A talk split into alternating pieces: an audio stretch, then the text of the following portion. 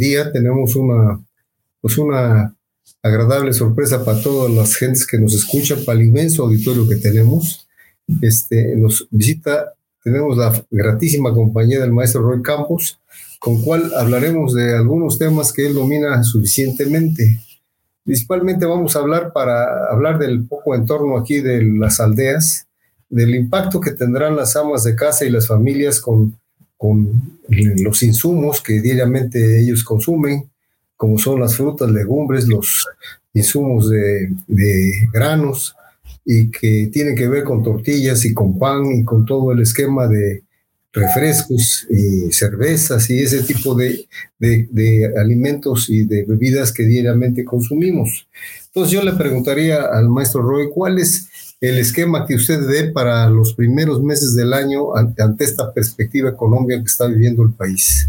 A ver, mira, sí, está bien tratar de aterrizarlo justo en las amas de casa o en la gente que, más lo necesita. ¿Por qué? Porque la información oficial nos dice que la inflación va a la baja. ¿no? Y que ya por primera vez en noviembre estuvimos abajo del 8% con tendencia a la baja. Sí, está cierto. Porque ese dato nadie lo quita, pero la inflación es un indicador que no le sirve mucho a las familias.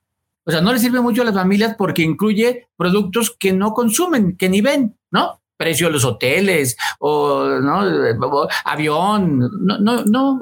Lo que les importa más es alimentos, medicamentos, o sea, cosas del consumo necesario. Y esa inflación está en dos dígitos. Esa inflación está en 14, 13, 14%, e incluso con algunos productos arriba del 40%. Bueno, eh, a mí lo que me preocupó este año es que el presidente, las dos veces que se sentó con los empresarios, presentaba el plan, el plan para combatir la inflación y la carestía. ¿Por qué meter la palabra carestía? O sea, hay algo más grave que los, que, que los productos cuesten caros, que es que no existan. Y la palabra carestía es que no existan. Y eso viene por una preocupación del entorno internacional. La guerra de Ucrania ha hecho que países que tradicionalmente sembraban ciertos productos o producían algunas cosas de consumo básico dejen de hacerlo. Y entonces quiere decir que el mundo entero empieza a solicitarlos y empieza a faltar. Entonces aquí hay un doble problema. El problema de que pueda haber falta de algunos insumos básicos y que puedan descontrolarse el precio de algunas cosas. Oye, y no está de más decir que en este año, al principio de 2022, eh, nos enteramos que algunos incrementos de precios, como el aguacate o el limón, cuando se dieron hasta arriba el incremento, tenían que ver con la inseguridad. O sea, tenían que ver con, la inseguridad, o sea, porque los productores, los transportistas eran extorsionados y el incremento de precios venía más por la inseguridad. Y aquí es donde se mezclan las variables, ¿no? Inseguridad, política, economía y canasta básica. Pues sí, este, también hemos estado analizando y evaluando que sí está anunciado ya un aumento al bolillo, este, a los a los panes que produce el pan, la bimbo. La bimbo. Sí. Este, a las, a las cervezas, a los refrescos. O sea, eso sí impacta a, la gente nuestra, ¿eh? la verdad. Eso, este, pues es importante que pues se vayan preparando porque pues no creo que tengamos mucho a dónde, para dónde hacerse las familias, ¿no? No, no, no, no, no es.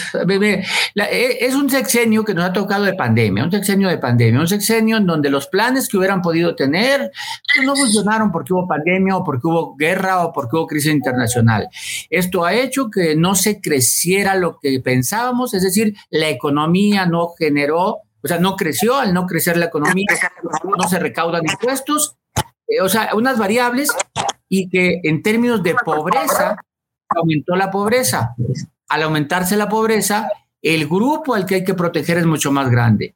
Ese grupo se afecta mucho más cuando suben los, cuando suben los alimentos. E-, es el problema, los alimentos. Eh, los planes que hasta ahorita ha habido del gobierno para protegerlos creo que han sido insuficientes porque está yéndose al segmento de los supermercados. El supermercado es un, es un lugar de compra de clase media para arriba.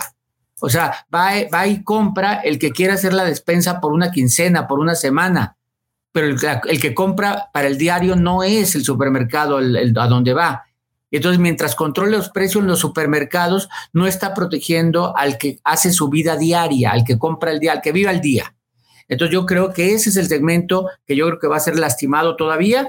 Eh, entorno internacional, entorno nacional, inseguridad y una economía pues, que, que está siendo difícil controlarla. ¿No? Hubo un incremento de, de, salario mínimo, está muy bien el incremento de salario mínimo.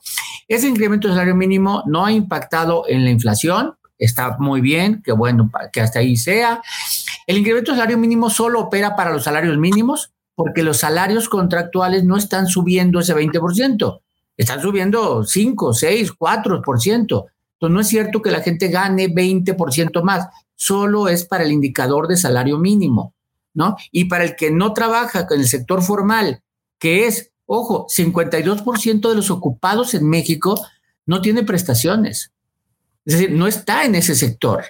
Entonces, no, no, no, no le afecta ese incremento de salario, pues si quiere lo gana y si no, no, porque es vendedor ambulante, es contratado por fuera. Entonces, yo creo que sí hay un problema de economía hacia abajo, pero esa gente no está viendo muchas opciones, digamos. No, muy bien. A mí me parece que son, son muy claras sus, comentarios. Inclusive el salario mínimo aumentó de 172 pesos a 207. Aunque hay una legislación que habla de que los, también los honorarios profesionales aumentan el 20%, pues eso no es muy, no es muy este, lineal, dijéramoslo, ¿no? Lo que sí va a impactar son las cuotas IMSS, IMSS, las cuotas patronales del IMSS, ¿no? Y del Infonavit esto sí le va a afectar, ¿no? O sea, sí también va a ser un símbolo de inflación. Y ya no hablemos eh, del otro tema que también tiene mucho impacto dentro del desarrollo del Estado, que son los insumos de los materiales. Los materiales de construcción, tanto la, arena como la varilla. El acero, el acero.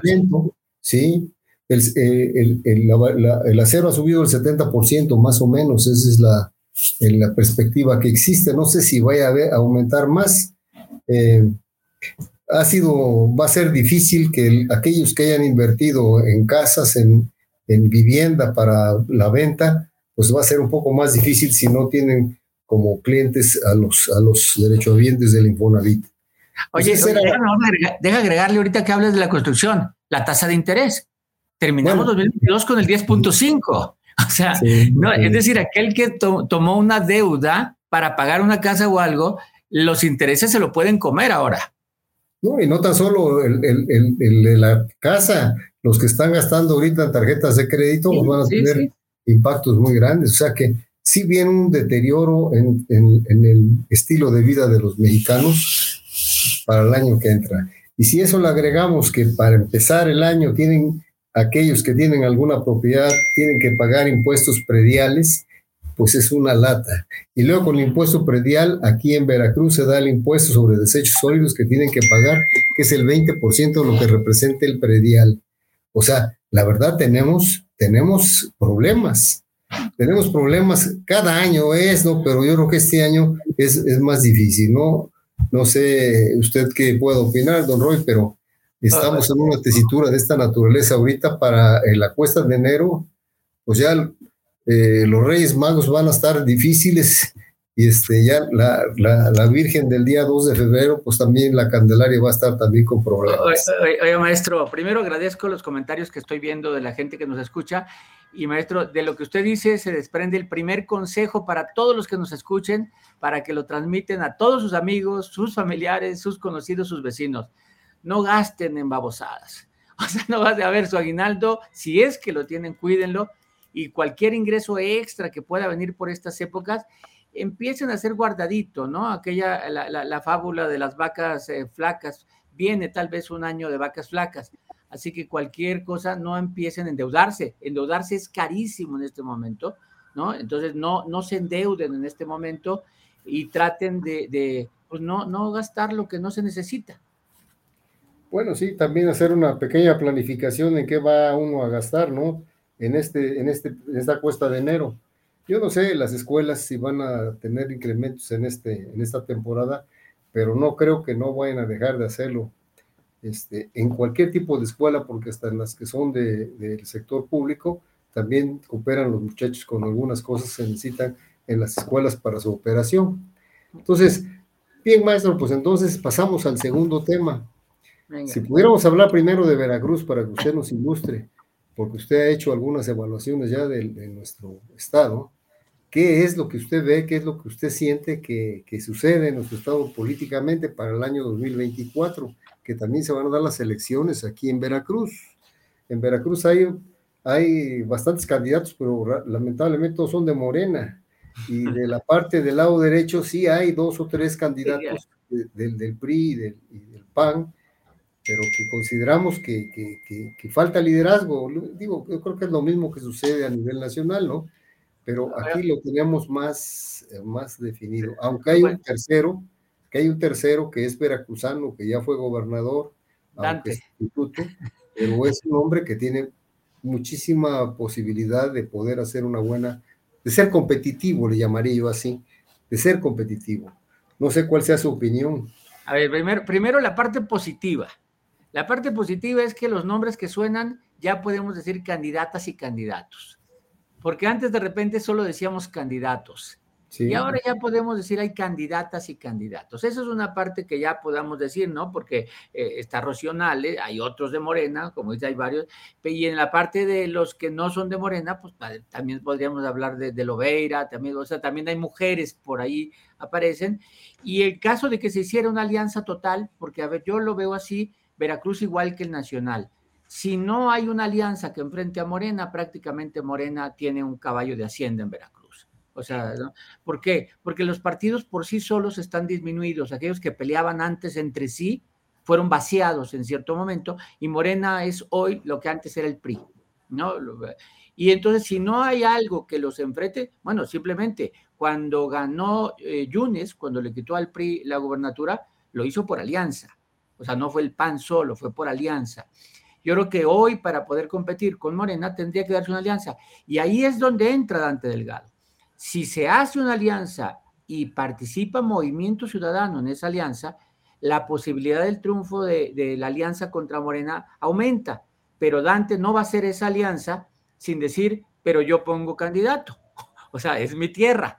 Yo pongo ahí. Y entonces abre ahí las posibilidades tanto para Dante como para Del Río Virgen o como para Pepe Yunes, que tampoco es muy lejano a, Dante.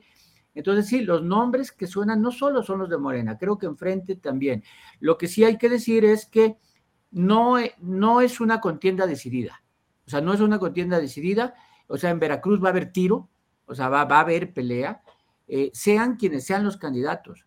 O sea, no importa si Morena elige o no elige a Rocío Nale, como parece que el cambio de ley fue para eso, no, sé, no, no importa si es ella o no, es Morena y es la popularidad que arrastra el gobierno de López Obrador, porque la campaña se va a restringir a seguimos con la 4T o cambiamos.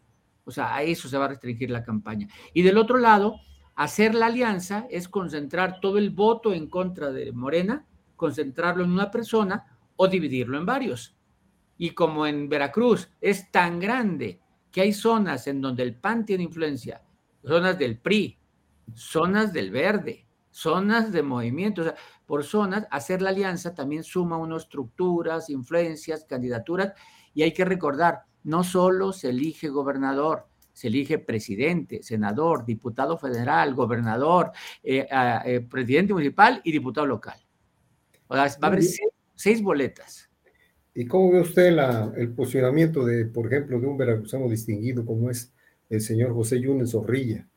Sí, Pepe Yunes, no, yo lo veo bien, pues, o sea, se ha quedado, también aspiró a ser candidato antes ya, no es la primera vez, ¿no? Incluso, de acuerdo cuando decían el Yunes bueno y el Yunes malo, este tipo de cosas, yo creo que Pepe Yunes tiene oportunidad por su relación que tiene con Movimiento Ciudadano, con el PRI, con, o sea, ha hecho buena relación con todos los grupos. Entonces yo creo que, que José Yunes, Pepe Yunes, eh, como yo lo conozco, como yo le digo, por lo menos, no es porque sea mi amigo, sino porque lo, así lo ubico, eh, tiene un buen posicionamiento, no tiene negativos, ¿no? Es alguien que se ha distinguido por ser serio, ¿no? Entonces yo creo que, que está bien, pues. Bien, pues esa es una de las cartas que tiene la oposición. Del lado del PAN, pues tenemos a, a, Rementería, a la, a la señora Lobeira, también como usted lo cita. Y o, al hijo, de Pepe Yunes. El hijo de, de, de, Yunes, ¿no? El hijo de, del gobernador. Miguel, de Miguel. Miguel, Miguel Ángel.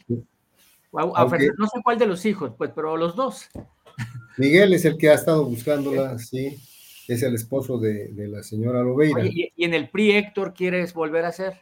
Sí, Héctor siempre ha tenido, y es un, es un valor del partido, ¿no? Es una gente que siempre ha luchado. Ahora aquí el señor Hilario Arenas, que es una gente muy distinguida, presidente del Consejo Observatorio Ciudadano, nos dice que Dante Delgado es la mejor opción para el 2024. ¿Usted qué opina, maestro Roy? No, yo no, yo no sé. Mira, yo no sé. Yo creo que Dante Delgado es muy importante y que puede ser el factor decisivo. Puede ser el factor decisivo, ¿no? La decisión de él, porque tiene la fuerza suficiente, no tiene la fuerza necesaria para ganar, pero la fuerza suficiente para no, para no ganar, para hacer perder a otros. O sea, tiene un, bagaje importante, pero creo que su edad ya lo hace que se desconecte con un grupo nuevo y que se requiere un discurso nuevo, un discurso más moderno, más...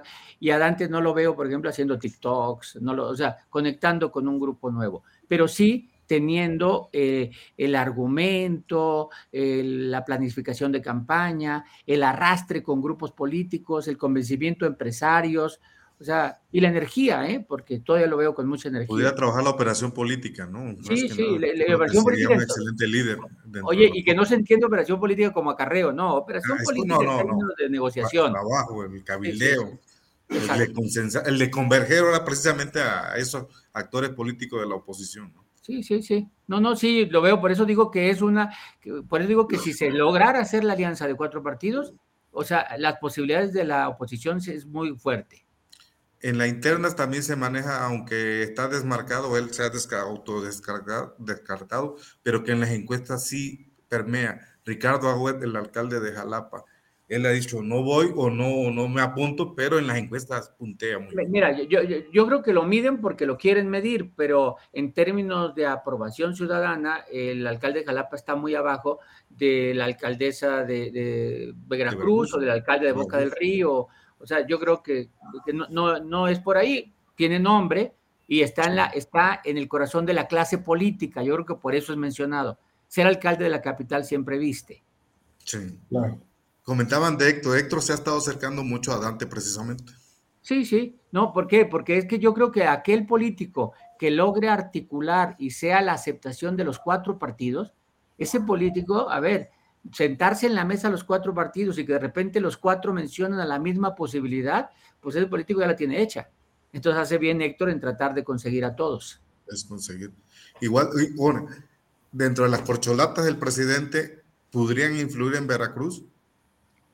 A ver, sí, el presidente yo creo que tiene una corcholata mayor, que es, ah, que es, Rocío, ¿no? Es Rocío, ¿no? desde la elección pasada, este en el sexenio le ha dado la fuerza impresionante, la operación eh, de dos bocas, o sea, y ella ha operado, o sea, ella ha operado, ha tenido mucha fuerza, toda la confianza, y, y no ha dejado de estar presente en Veracruz. Cambiaron una ley, que fue identificada como la ley Nale, o sea, ¿no? Para permitir que aunque hubiera nacido en Zacatecas pudiera ser gobernadora.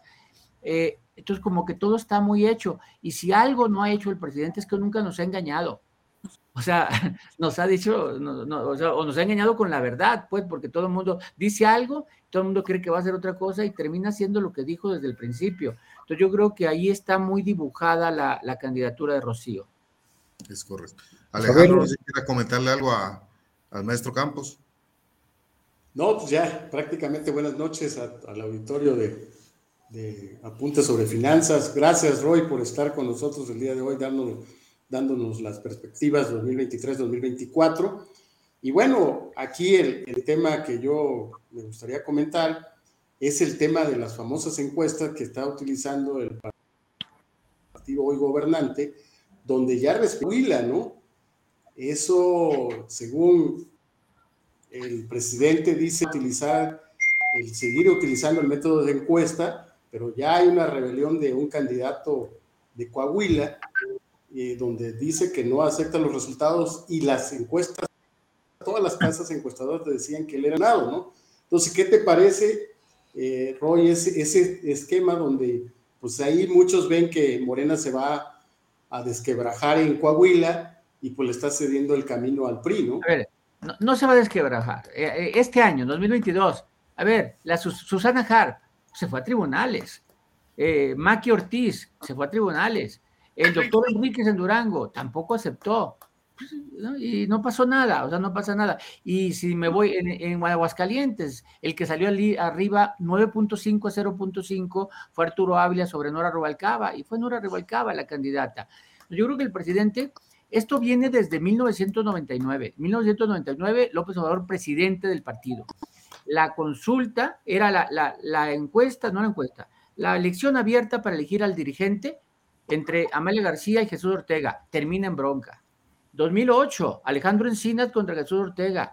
Termina en bronca y se van a tribunales ocho meses sin presidente el PRD.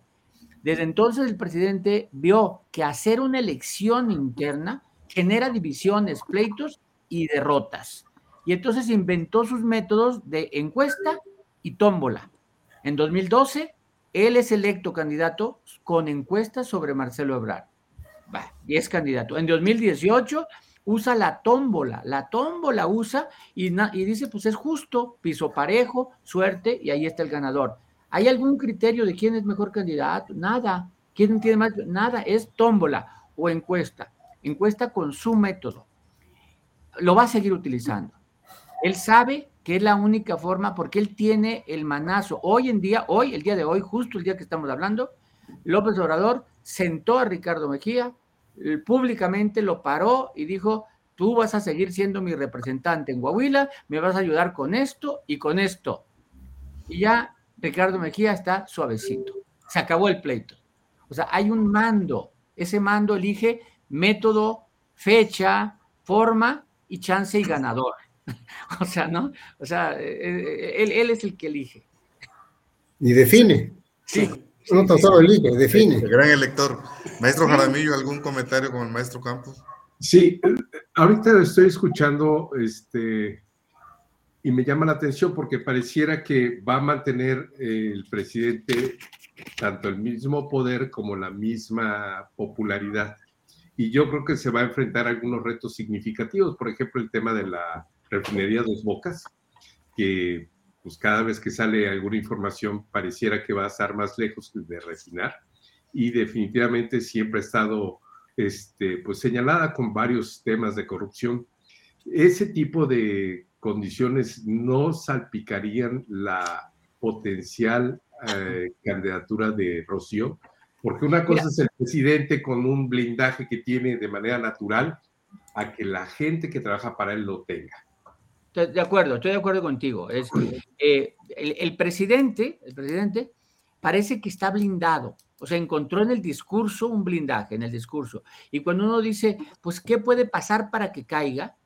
A ver, un año caímos el 8.3% la economía y se generó un 20% más de pobres y no cayó su popularidad. La inflación arriba del 8% y no cae. La inseguridad ha roto todos los récords y no cae. La, la corrupción ha tocado a su familia. La corrupción ha tocado a sus cercanos y no cae su popularidad. Entonces parecería un presidente blindado, porque en el discurso a él no lo han tocado. O sea, y mientras él se mantenga impoluto, pues ahí se mantiene. Pero coincido contigo, hacia abajo, quién sabe. Yo no sé qué pase con los de abajo si le llega a tocar algo de corrupción a Rocío o a otros candidatos alcaldes, porque va a haber muchos candidatos, pues entonces pueden caer muchas candidaturas, o sea, tal cual. Pero él no va a abandonar, digamos, su preferencia inicial, su mecanismo, sus fechas, él va a decirnos qué fechas, haciendo la perspectiva del año que entra. Yo creo que el año que entra tenemos muchos temas. A ver, primero la definición del presidente de la Suprema Corte de Justicia, polarizante. Definición de los cuatro consejeros del INE, polarizante, ahí va a haber un tema polarizante. Luego vienen las campañas de Estado de México y de Coahuila y se va a meter, o sea, se va a meter en la elección, ya, ya modificaron la ley, ya la propaganda gubernamental se clasifica de otra manera, si no la contratas no es propaganda gubernamental, así que la mañanera no es propaganda gubernamental. Y vamos a estar todo, todo el año en temas políticos.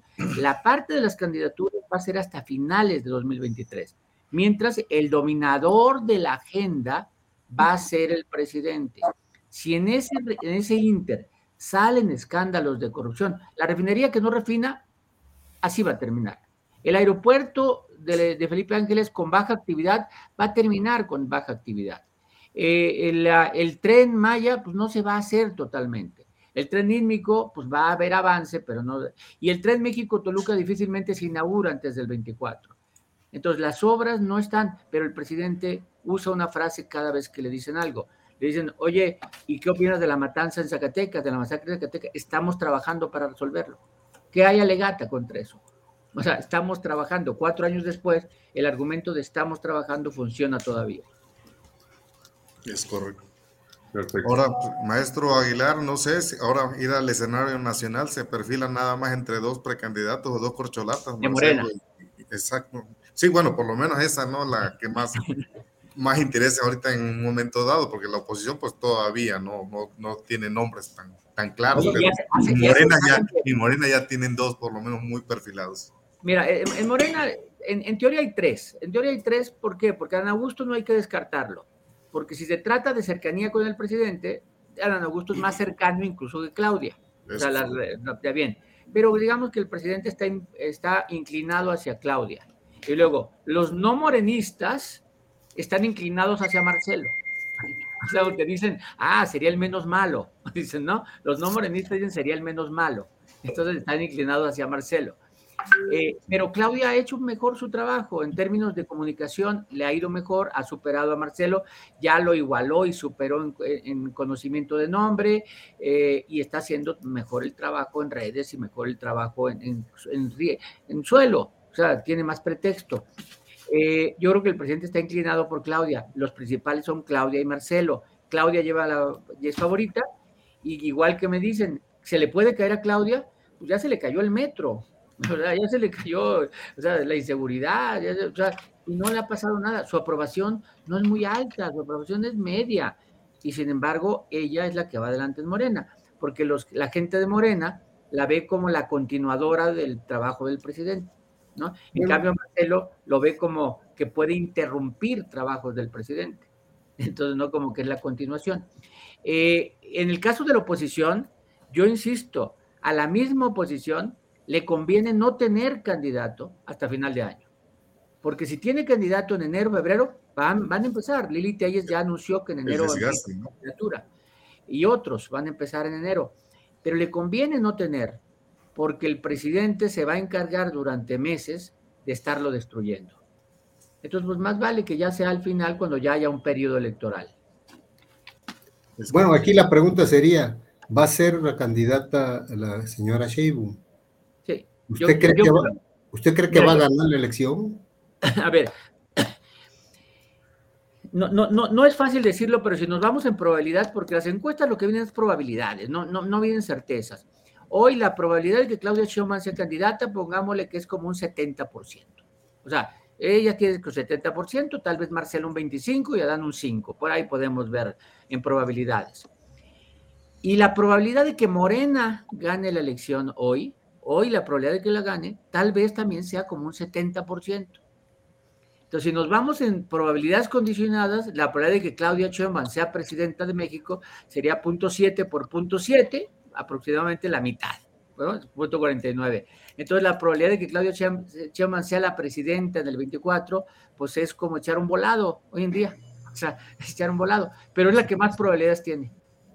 Sí, está bien necesariamente pasa por el Estado de México y la propia Ciudad de México, sí, ¿no? Sí, mira, si el Estado de México gana Morena, que puede ganar, eh, el presidente en su forma de pensar, lo que puede llegar a pensar es con cualquiera gano. O sea, con cualquiera gano.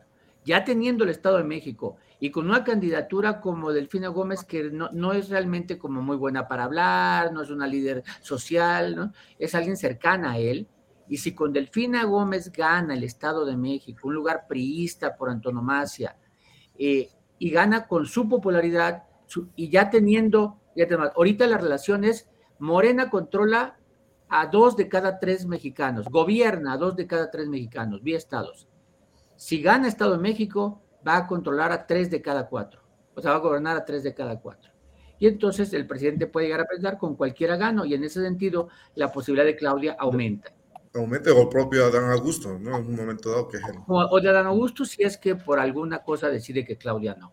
Yo creo que eh, la, decisión de que si una mujer nos puede gobernar, creo que ya no es una pregunta válida, ¿no? O sea, hoy, hoy gobiernan nueve estados, ¿no? Hace tres años gobernaban dos, hoy gobiernan nueve.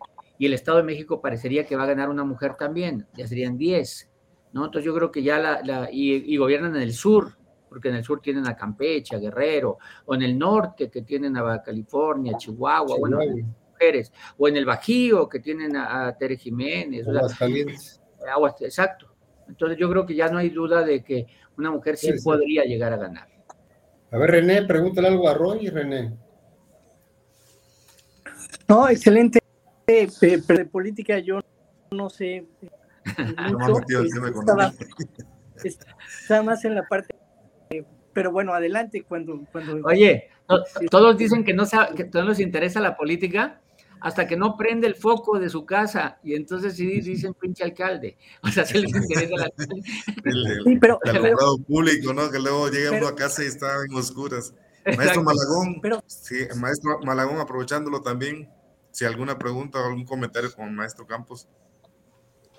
Vamos, a, a, escuchar al buen René primero. Bueno. First. Bueno, pues si se echan la bolita, este, aprovechalo, maestro Jaramillo, ¿algo más? Estoy, estoy escuchando y me queda claro que el blindaje que ha construido el presidente, no sé cómo, este, eh, en cuanto a, eh, realmente lo que está pasando ahorita con la reforma electoral, este, me acabo de enterar que, que la, esa cláusula de la vida eterna para los partidos pudiera ser un, hasta un pretexto para que se pudiera vetar si se, si se aprobara. Este, pues hay una serie de, de situaciones que creo que, aunque ya hay una declaración de parte de los diputados del Verde de que no habría problema si lo quitaran, ¿qué tanto depende la alianza de Morena mantener al verde. Hablo exclusivamente del verde porque el PT siempre ha sido más, más del presidente. Pero el verde siempre ha sido una bisagra que pudiera salir y pudiera afectar la percepción de la ciudadanía de que esto ya se está complicando el tema para Morena. A ver, mira, efectivamente, el verde dice no me importa porque el verde por sí solo, pues ellos dicen que valen 7, 8 puntos. Los convenios que firmaban con el PRI así eran. Los convenios cuando, cuando eran coaliciones, porque hay que recordar que hoy estamos en alianzas, partidos separados en la boleta, pero todavía hasta hace poco eran coaliciones. En 2006 aparecían los logos juntos, ¿no? Fox estuvo pan y verde, o sea, eran logos juntos y hacían convenios de coalición, que es lo que ahora están tratando de aprobar y que le llamamos la vida eterna. ¿Por qué? Porque entonces el verde va con Morena y le dice, ok, vamos con el mismo candidato, pero los primeros tres puntos son para mí, garantizo mi vida. Los segundos tres partidos son para el PT, garantiza su vida. Los segundos son para ti, Morena, ya, nueve puntos y sacamos, ¿no? Ah, ok, ya nos repartimos y salvamos la vida. A partir del nueve en adelante, el 90% de Morena y nos das cinco para mí y cinco para el PT. Y entonces, pero ya aseguré mi vida, por eso le damos vida eterna, porque por ir en, por ir en coalición me garantizas mis tres puntos. O sea, ahí es horrible. El, el, verde ya siempre fue en coaliciones y siempre fue en alianzas, siempre en las elecciones presidenciales. Desde 1994, donde el señor González fue candidato del verde, ¿sí? desde entonces siempre ha ido en alianza en elecciones presidenciales. Lo mismo ocurría con Nueva Alianza y la primera vez que fue sola, perdió el registro. Entonces, el verde realmente nunca se ha medido solo. Nunca se medido. Sé que en Veracruz tiene fuerza. De hecho, los votos del 2021 del verde solo están concentrados en Chiapas, en Veracruz y en San Luis. Si le quitas esos tres, el verde no existiría. Entonces, yo creo que el verde, decir eso, pues no, yo creo que el verde va a tratar de sacar otras cosas, sacar candidatos, pero si va en coalición, si va en alianza, sin convenios de coalición, el verde está en peligro de desaparecer, igual que el PRD, igual que el PT. O sea, esos están en peligro de desaparecer. Es correcto. Yo mencionaba, mencionaba al maestro Jaramillo que cómo ha formado el blindaje el señor presidente. Yo creo que está muy vinculado a la mañanera ese blindaje. Sí, Sí, mira, la, mañanera no es un espacio de información. O sea, no esperemos que cuando vayamos a oír la mañanera obtengamos información. Es un, es un espacio de formación política, es un espacio de campaña permanente, es un espacio de repetición. El presidente a base de repeticiones y de repeticiones y se queja de los medios tradicionales, pero sin los medios tradicionales esa repetición no tendría impacto. El decir no somos iguales, el polarizar, el presidente ha escogido la polarización como estrategia de comunicación política. Su estrategia es polarizar. Al polarizar, lo que haces es que tus simpatizantes se sientan enemigos de tus adversarios, cuando son simplemente adversarios, ¿no? ha pasado de un debate político a una contienda política, a un pleito político, a una guerra política, ¿no? O sea, lo que era un debate ahora es una guerra. ¿no? Entonces, y eso ha sido generación. Los defensores del presidente te dicen, es que él no empezó, probablemente. Probablemente nos, nos veíamos a 2006 y aquella frase de un peligro para México era polarizante.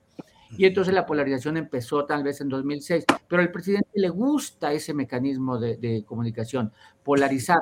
Y entonces cuando me dicen, él empezó, me recuerda cuando estábamos en la escuela de que quién empezó hoy, ¿no? Y, el, a ver, que, si se están peleando, que se dejen de pelear, no importa quién empezó.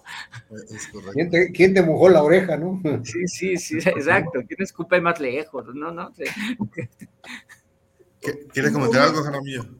Sí, lo que pasa es que estoy pensando eh, ahorita este, de la polarización. Por ejemplo, aquí en Veracruz, yo creo que el gobernador eh, trata de, emular mucho al presidente y hace su esquema pues, muy parecido, yo creo que con diferente efecto este, o resultado. Sin embargo, eh, creo que la clase política de Morena en Veracruz, que no estaba asociada en su gran mayoría al servicio público, ya les gustó el servicio público. Y en esta parte de buscar un candidato para gubernatura, si no se da el tema de la, o bueno, se diera o no se diera el tema de la candidatura para Rocío Nale, o se diera para Sergio Gutiérrez, un diputado federal que ha estado... Eh, Gutiérrez Luna. Sí, que ha estado muy en conflicto con el gobierno. Eh, si no se diera para Rocío Nale, el gobernador tendría que impulsar a alguien de su propio gabinete para poder estar generando este, pues, alguna alternativa para, para esta clase política. Si no se diera así, la parte que yo veo es que toda esa clase política se vería con dificultades para poder permanecer dentro de la nueva clase política. y entonces yo veo que es gente que no está acostumbrada a este servicio público bueno, que les gustó ya el servicio público, que no está acostumbrada a hacer política y que difícilmente eh, practicaría el tema de, institucionalidad por el partido. Y pudiera haber una desbandada si es que no encuentran... Mira, va a haber, hay que ver, ¿por qué perdió el PRI? El PRI es el partido poderoso, ¿Por qué perdió? Porque el PRI empezó a pelearse las ansias de poder de sus militantes y, no había cabida para todos. Y empezó con el Monrealazo del 98, ¿no? El se, se, separa y les gana, pero luego vamos en el 99 con Sánchez Anaya en Tlaxcala, Leonel Cota en Baja California Sur, y luego eh, en el 20 va Toyo Chavarría, y empiezan a salirse del PRI y el PRI empieza a desfondarse y empieza a ser derrotado. En Morena están pasando cosas tal vez más rápidas porque más rápido tuvieron el poder absoluto, las cosas son más rápidas y ya se pueden empezar a pelear, efectivamente. La bronca es que la pregunta es si en el 24 el efecto López Obrador ya se acabó o no. Porque lo que yo he dicho es que para el 24 todos los candidatos de todas las contiendas son contiendas abiertas que cualquiera puede ganar. Todos conocen las reglas, todos saben. La única diferencia que Morena tiene un vocero que nadie más tiene. O sea, esa es la única diferencia. O sea, es el presidente. El presidente va a ser vocero de su partido. O sea, desde la presidencia va a estar haciendo vocería para su partido. Es la única diferencia y es la ventaja, es el hándicap que tienen los candidatos de Moreno. Y el, el, ansia de poder de todos estos políticos los hace que mientras exista López Obrador, les dé miedo salirse, porque es perder ese poder. ¿no? Y hasta ahorita es la cohesión que tiene. Pero acaba de hacer una, una declaración el gobernador de aquí de Veracruz, donde él dice en un evento ¿Eh? que el presidente ya dijo, después de que termine, voy a mi rancho y hasta ahí me Se va a quedo". ir. Y- Se va- y- no, y se va a ir, se va a ir. Se va a ir como, esa- como se fue su paisano Santana, boca, a manga de clavo. O sea, se va a ir, se va a ir. Y él dice, ese es una, eh, eh, como un, un anuncio de que la nueva generación del movimiento de la 4T, pues somos nosotros y tenemos que tomar esa bandera. Esa parte de los que están ahorita gobernando están tomando eso, pero los que aspiran a gobernar, si tienen la misma este, eh, traducción o interpretación de lo que están diciendo, pues va a decir aquí, aquí yo no voy a pasar, no voy a, estar nuevamente porque va a estar este que no quiere que yo sea, entonces pues mejor me voy. No, me- me- sí, pues exacto. Si no hay espacio aquí, genera otro espacio. El caso concreto es Monreal, ¿no? O sea, eh, Monreal está en Morena nomás porque, porque él cree, ¿no? Porque está en Morena. Pero eh, eh, el, el- el tema es, mira, López ahora se va a ir a, a su, a su rancho, ¿no? Se va a ir, que por cierto está en Chiapas, creo, no en Tabasco, ¿no? Pero se va a ir a su rancho. Eh, si ganan, Sí, sí, pierde, Chiapas. si ganan. O sea, si Morena gana, se va a ir. Si pierde, no. Si pierde, puedo ir eh, previendo que él mismo va a empezar a organizar un movimiento para el- un ejercicio de revocación de mandato para el que gane. O sea, eh, va a empezar a recolectar las firmas para el que sigue.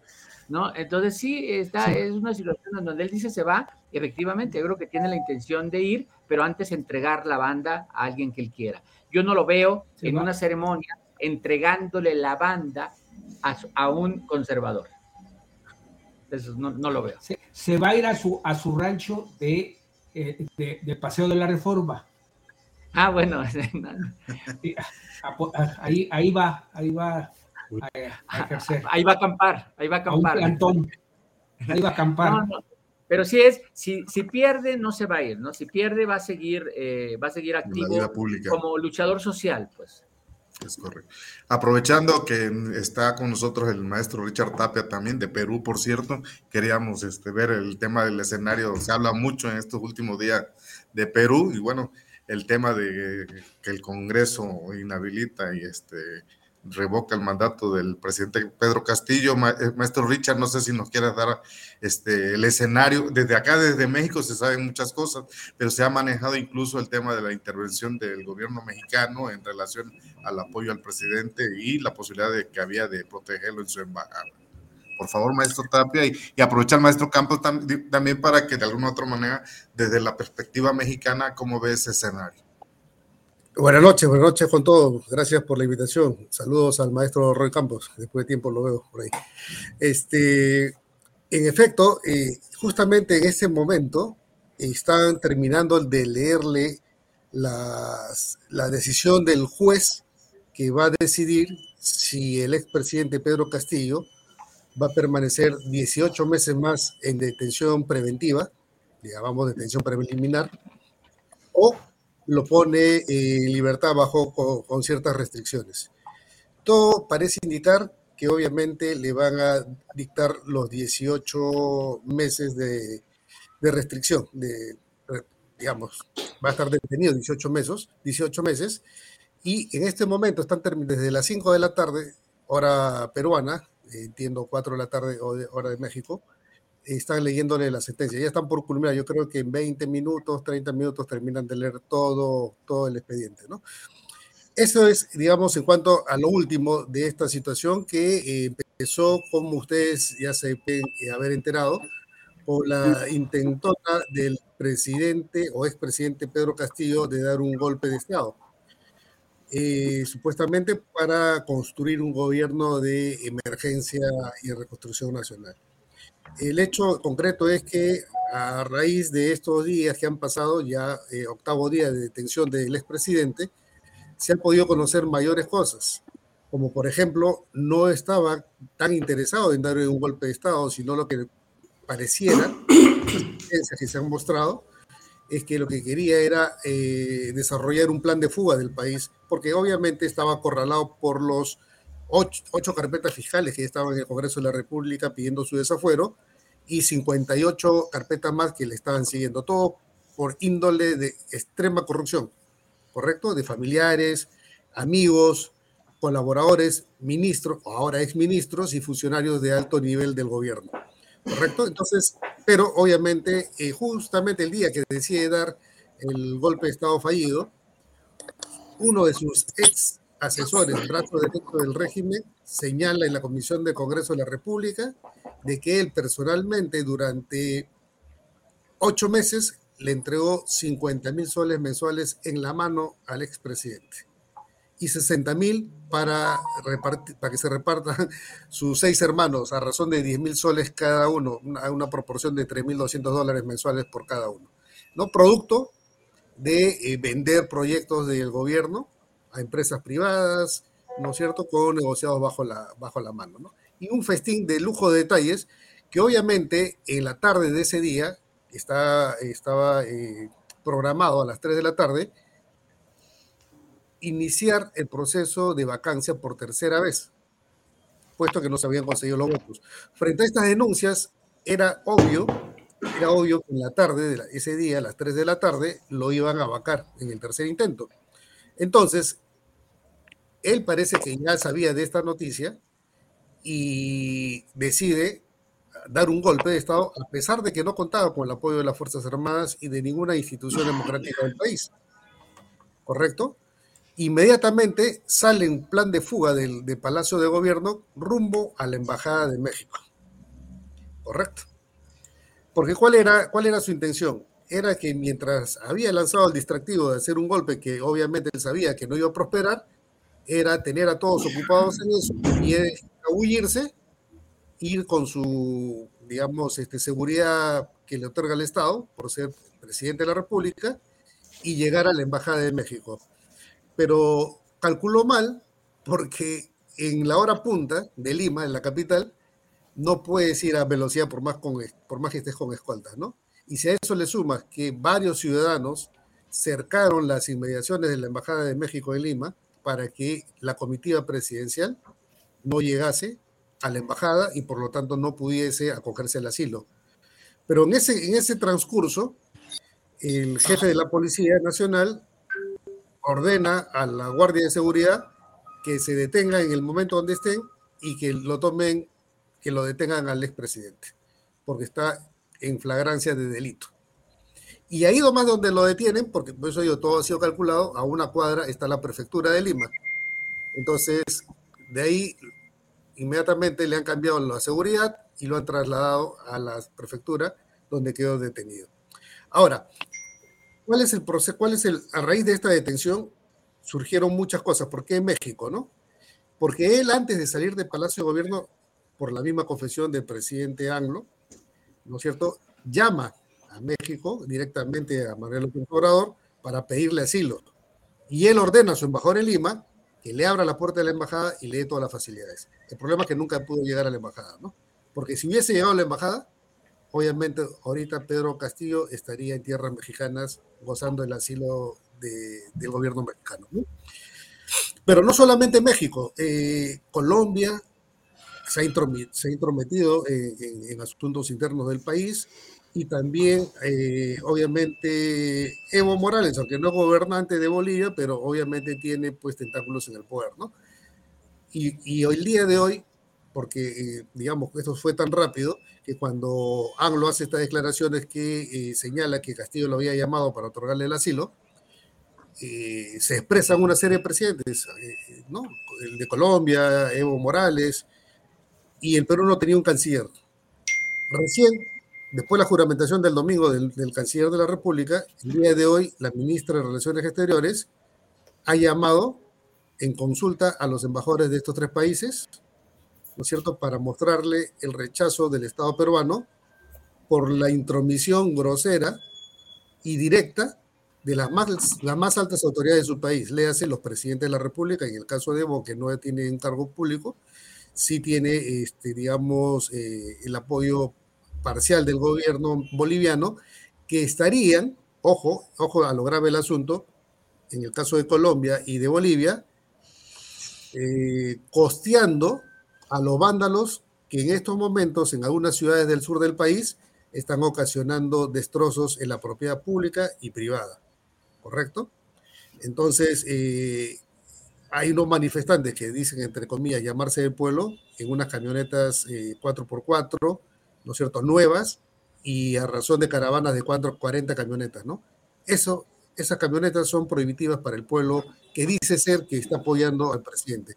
Entonces, eh, lo que quieren hacer aparentar a la opinión pública y a través de sus medios de comunicación aliados como Telesur y redes sociales, que las masas están pidiendo que restituyan al presidente, al expresidente Castillo en el poder y que aquí hay un abuso de derechos humanos y que la oligarquía y la derecha y todo lo demás están en contra de los intereses del pueblo, ¿no?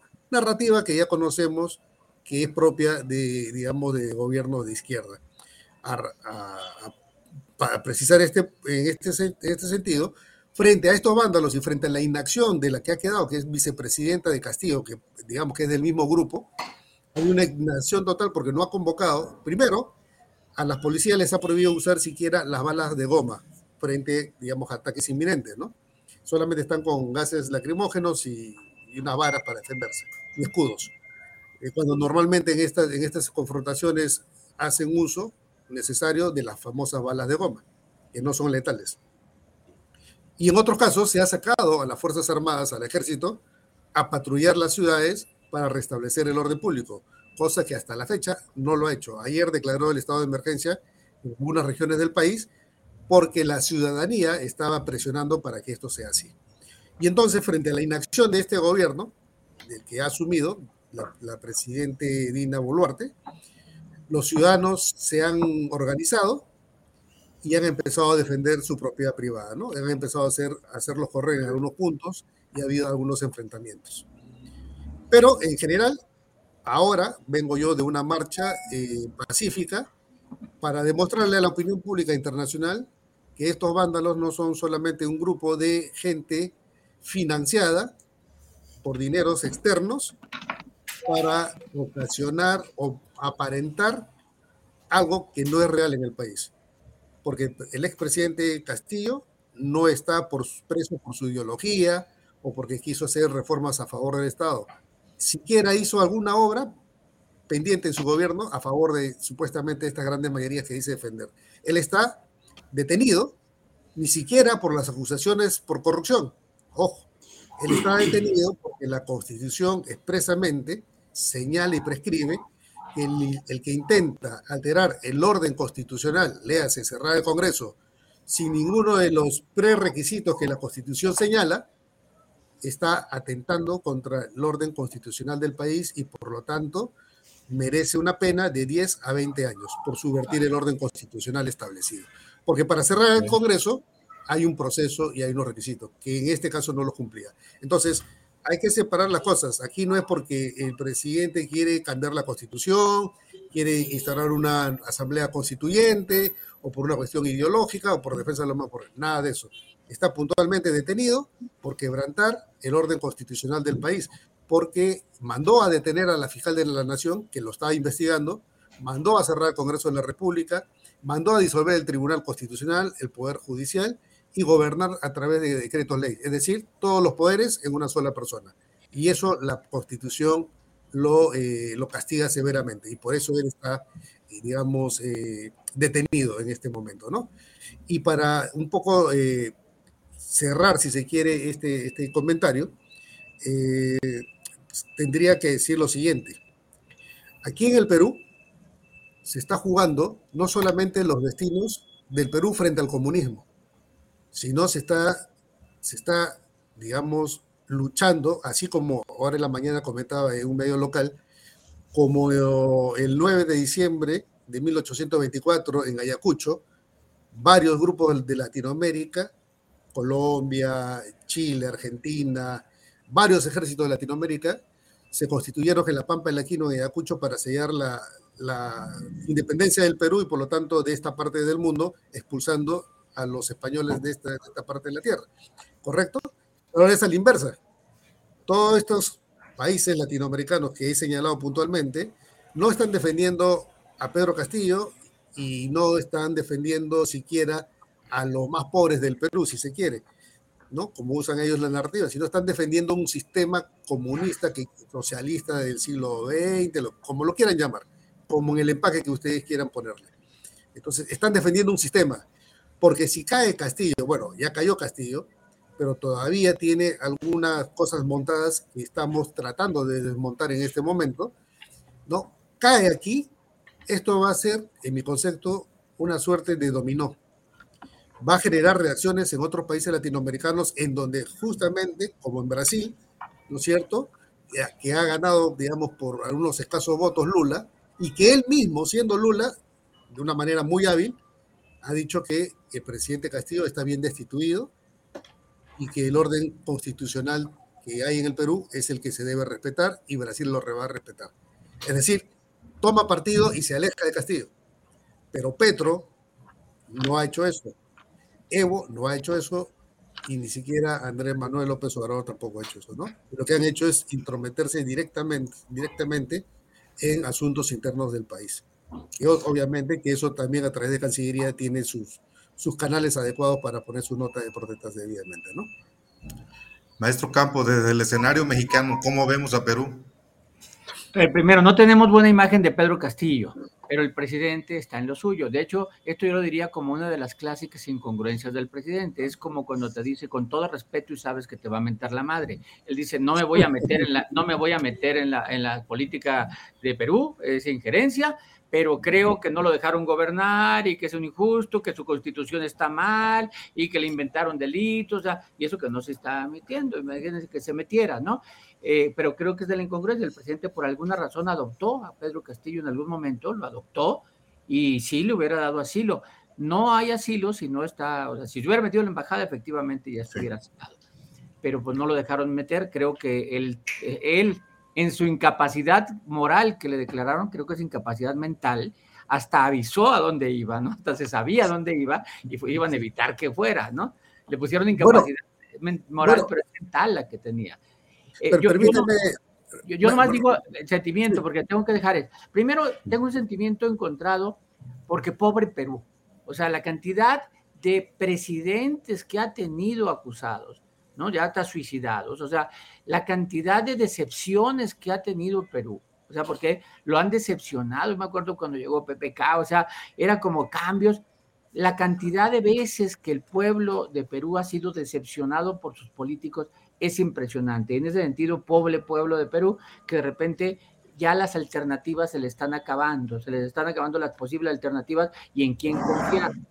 Eh, yo creo que sí, Perú necesita un, un momento de estabilidad, de acuerdos políticos, para ya dejar de e, este asunto de, de tantos presidentes durante tanto tiempo, todos acusados. Y otro, si a Castillo no lo acaban hoy, si las acusaciones no son concretas, contundentes, pasa el tiempo y en unos años, en cinco, seis, siete años, ante la posible decepción de los nuevos políticos, la figura de Castillo puede volver a aparecer. Así tuvimos, tuvimos a Alan García y volvió a, ¿no? tuvimos, bueno, Fujimori como estuvo y Keiko es hoy otra figura. O sea, si no se termina de decir esto fue no porque lo quisiéramos quitar, no es ideológico. El tema es corrupción sin ideología. Si no lo terminan de destrozar y siguen los malos gobiernos, en unos años Pedro Castillo va a resurgir. Ok. Bueno, aprovechando, maestro, ya creo que se nos va. Este, su comentario final en relación al tema 2024. El 2024 eh, hay tiro, hay tiro, hay tiro, hay tiro. El favorito es Morena, el favorito es Morena, pero si se forma la coalición PAN, PRI, PRD, empieza a haber tiro. Movimiento Ciudadano solo es testimonial. ¿Se sumará MC? ¿Se sumará MC? A ver, yo creo que sí se va a sumar, yo creo que sí. Si va solo, se vuelve testimonial y no solo se vuelve testimonial, sino corre el riesgo de perder Jalisco, que se elige en el 2024. Entonces, el, conservar Jalisco ya es un incentivo para Movimiento Ciudadano ir en alianza. Y si además Movimiento Ciudadano puede pedir entidades y dicen, ok, pero yo pongo candidato en Veracruz y tal vez pongo candidatos a alcaldes en lugares fuertes como Campeche, como Tepic, como Colima, donde tiene candidatos, entonces a lo mejor Movimiento Ciudadano sí tiene el atractivo de ir en alianza por la búsqueda de poder. Maestro Aguilar, para agradecerle al maestro Campos su participación. No, no, la verdad, muy, muy agradable su plática, maestro, sobre todo ilustrativa para estos momentos que tenemos de coyunturales, ¿no?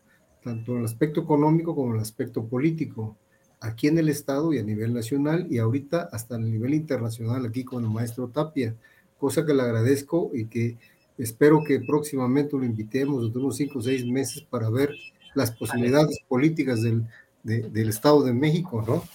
¿Eh? Vale, Richard, un gusto verte, ya me tengo que ir, un gusto saludarte. Un gusto, Roy, un abrazo. Alejandro, seguimos en contacto.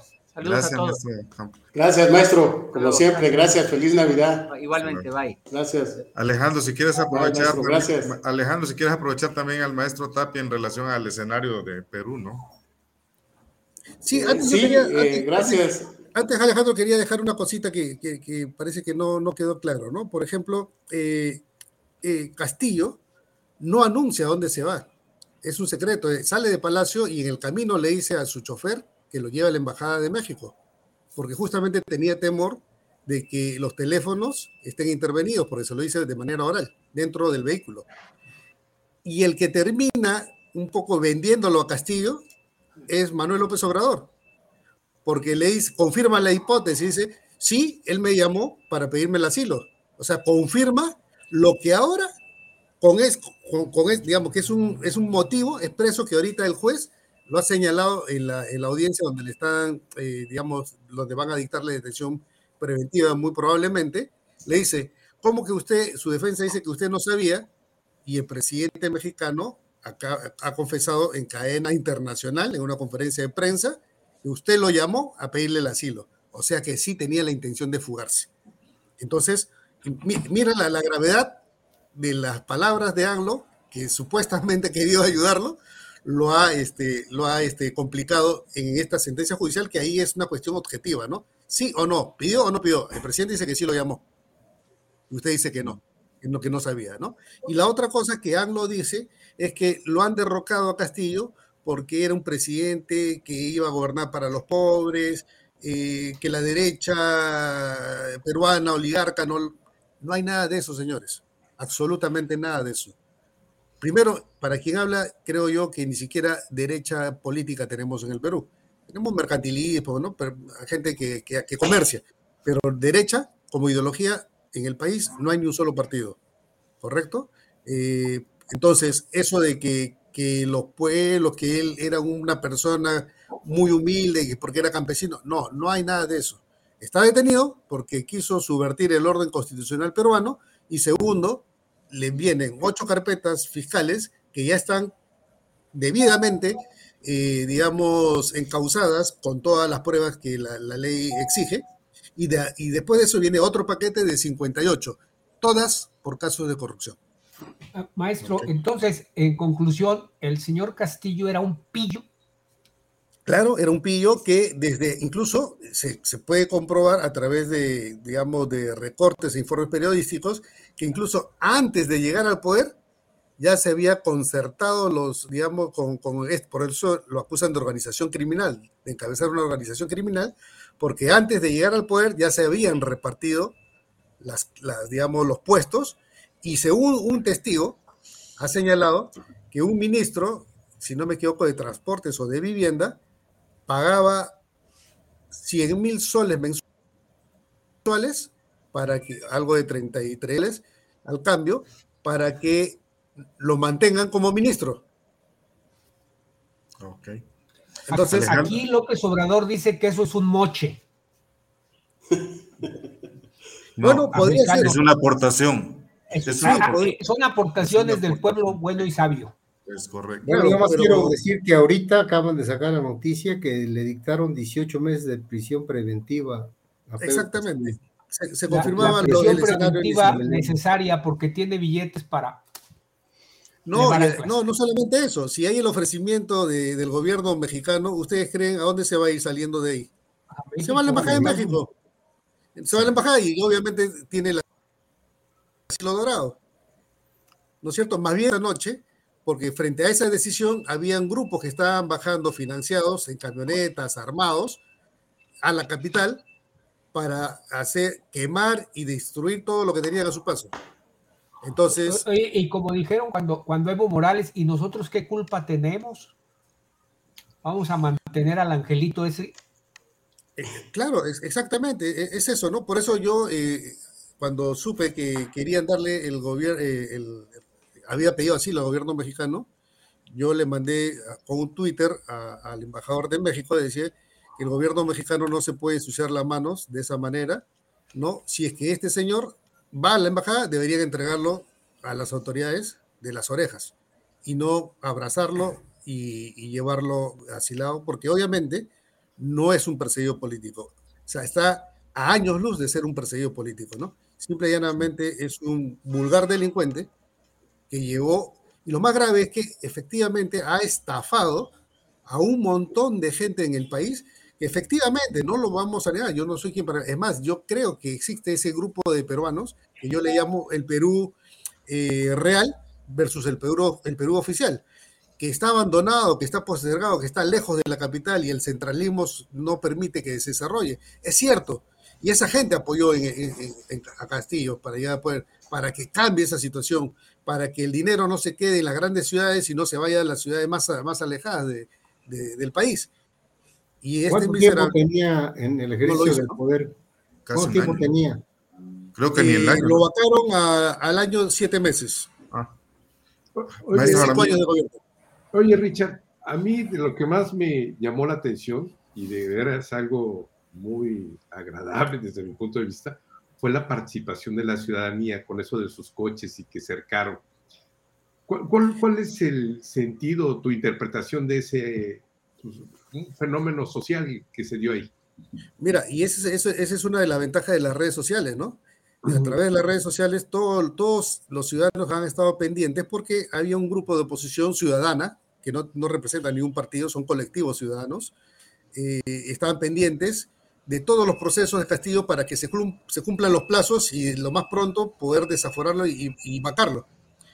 Y esta es una cuestión de tiempo, ha sido una cuestión de tiempo y al margen de ello ha habido el apoyo del Ministerio Público que ha investigado a profundidad los casos y ya está, lo logramos cercar, o sea, ya no tenía opción de escape, ¿no?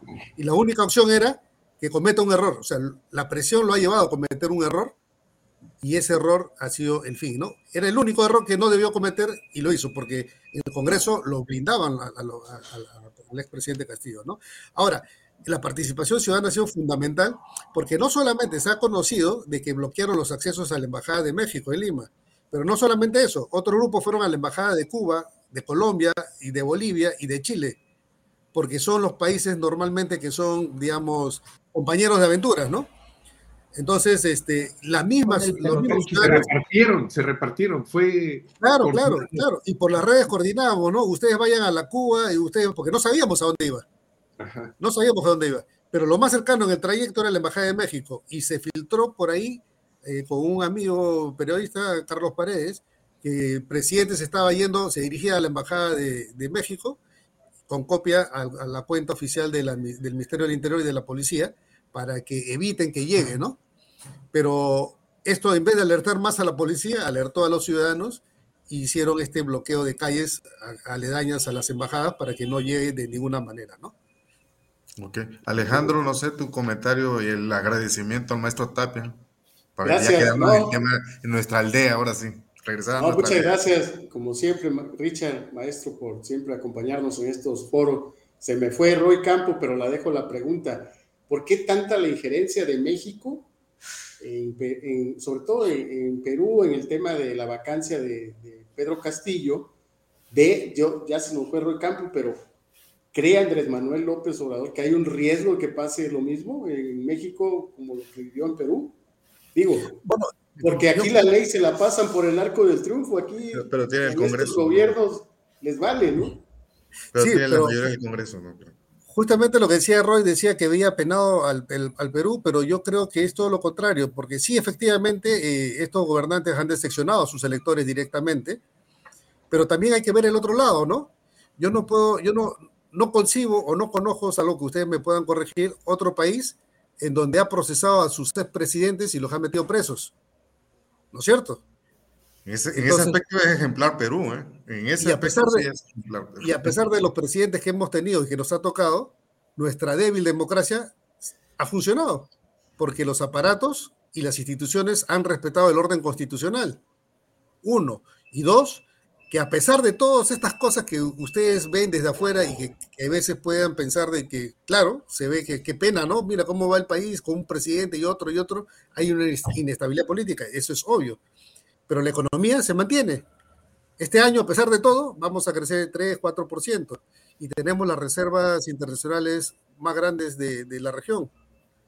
¿No es cierto? Entonces, eso te dice a otra lectura, que sí, hay una crisis política, no de ahora, sino de, digamos, que, que, arrastramos y que todavía no la podemos solucionar, pero también la otra lectura es que a pesar de todos estos problemas, la economía del país es estable y nos permite estar, digamos, eh, en buenas condiciones y buenas expectativas y con muchas ganas de empezar ya el 2024 dándole vuelta a, este, a esta crisis que me temo que va a durar por lo menos hasta marzo y con, una, con un adelanto de elecciones por donde se lo vea, ¿no? Yo creo que el próximo año, incluso el 2023, creo que podría ser eh, escenario para unas nuevas elecciones generales, porque también la ciudadanía no está contento con este, con este Congreso que tenemos, ¿no? Pero como respetamos el orden constitucional, tenemos que respetar que ese Congreso se quede hasta que anuncien las nuevas elecciones generales, en donde se elegirá nuevamente 130 eh, congresistas y presidente, vicepresidente y segundo vicepresidente de la República, ¿no? En ese escenario y dentro de la perspectiva de los personajes políticos de Perú, ¿quién se perfila o quién pudiera tener ese, e, e, uno no carisma, sino precisamente el perfil de poder tener esa gran reconciliación nacional de Perú dentro de los personajes que se están moviendo? Yo, yo, creo que no hay absolutamente un liderazgo, justamente que es lo que nosotros necesitamos. No hay un liderazgo nuevo, no ha sido como, por ejemplo, los liderazgos nuevos, para bien o para mal, que surgieron en Chile a raíz de la revuelta, ¿no? Justamente que renovaron generacionalmente a los políticos eh, chilenos.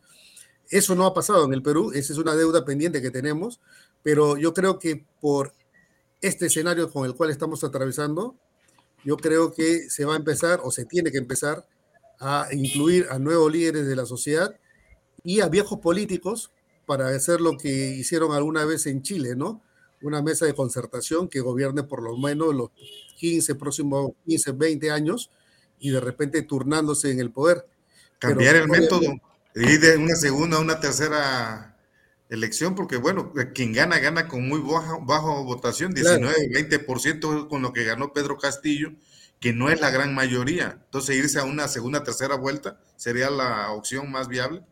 Sí, yo, yo, creo, yo creo que eso no debe volver a pasar, no debe haber una segunda vuelta, porque ya es un mal síntoma que hay una segunda vuelta. Pero el que gana, gana con muy bajo porcentaje. Sí, efectivamente, ¿no? Y, y, tienes legitimidad, pero muchas veces no tienes pues, este, el respaldo que necesitas. Y muchas veces no tienes ni siquiera bancada, ¿no? No tiene mayoría en el Congreso, que, ya es un, poco más complicado para gobernar. Pero yo creo que eh, la salida va a pasar por una coalición, una coalición eh, nacional, en donde se depongan los apetitos personales, los, los, los, los, egos personales, y se empiece a pensar en, en país más que en partido o en persona. Eh, ese va a ser un catalizador en el cual estoy seguro que en los próximos días, meses, vamos a empezar a discutir, ¿no? Una vez que ya este problema haya pasado, porque con la detención preliminar por 18 meses a Castillo, nos deja tranquilidad porque ya no tenemos, eh, digamos, la preocupación de que este señor se pueda asilar y tener un asilo dorado en otro país sin rendir, digamos, cuentas a la nación, ¿no? Entonces, eso nos deja tranquilo y nos permite también ya empezar a discutir en reformas constitucionales que debemos, eh, digamos, eh, introducir en nuestra legislación para que si ya está funcionado la que tenemos, yo creo que faltan un par de ganchitos más y efectivamente, sea quien sea mañana presidente de la República, va a pensarlo dos veces antes de hacer lo que han venido haciendo como hasta ahora, ¿no? Y, y nada, simple y llanamente, eh, les pediría mucha, mucho, mucha observación en el proceso y no se dejen llevar por las imágenes que muchas veces Telesur eh, envía al mundo sobre las cosas que están pasando en el, en el orbe comunista, ¿no? Y ojo, vuelvo y reitero, estamos eh, como en 1824, 9 de diciembre de, de 1824, en donde en vez de expulsar a los españoles eh, en la batalla de Ayacucho, esta vez vamos a expulsar al comunismo y ojalá, por lo menos del Perú, y ojalá que sea de, del continente, ¿no? De hecho, eh, de hecho, te iba a preguntar eso, maestro. ¿Ves tú que las izquierdas, con esta vacancia de Pedro Castilla, las izquierdas de Latinoamérica, que son varias las que hoy gobiernan, ves yo creo que ese es el temor del gobierno mexicano, el riesgo que se puede dar de que las izquierdas caigan en, los próximos, en los próximos años, ¿no?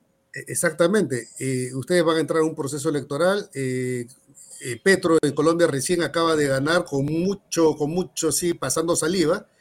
Lula ha sido el más inteligente en Brasil, decir, bueno, está bien castigado y cometió un error y que tiene que pagar y un poco que se ha desmarcado, porque también está en el mismo escenario que Petro, que ha ganado así, ¿no? Pasando saliva, como decimos nosotros.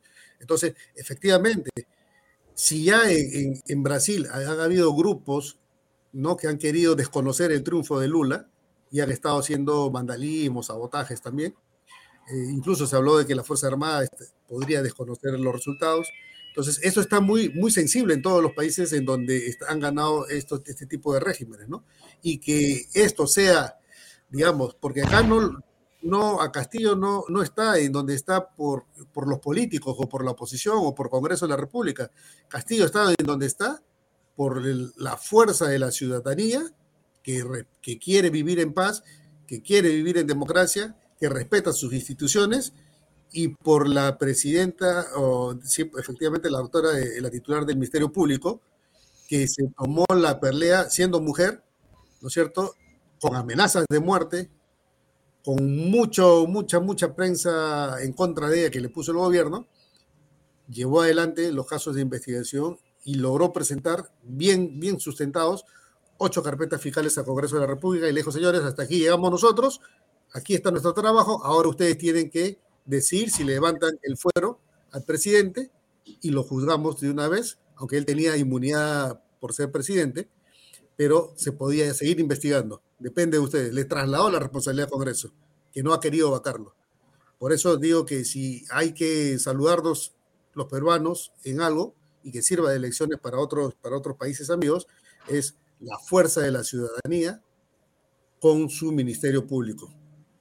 ¿No es cierto? Se unieron eh, en lucha de la corrupción y por sacar a este régimen clectómano del poder y que gracias a Dios hemos ganado una batalla pero todavía quedan algunos, algunos estamentos en los cuales vamos a tener que ahora eh, revisarlos y también pasarles la factura, como decimos por acá, ¿no?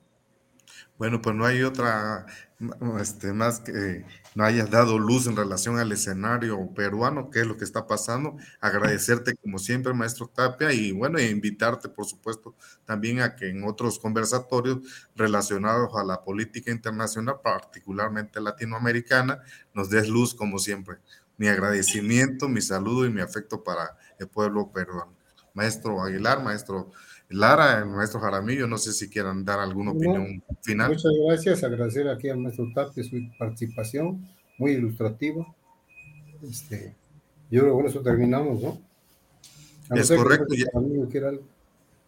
Sí, es correcto, pues muchas gracias, maestro Tapia. Y bueno, ya nada más para la conclusión en relación a, como es perspectiva 2023, regresar a nuestra aldea y preguntarle, maestro Jaramillo, en un comentario final, que ya no pudimos meter el tema local, pero bueno, un comentario final de un minuto, este, en relación a perspectivas Veracruz 2023, ¿cómo ves a Veracruz? Eh, va a ser un año con mucha actividad política.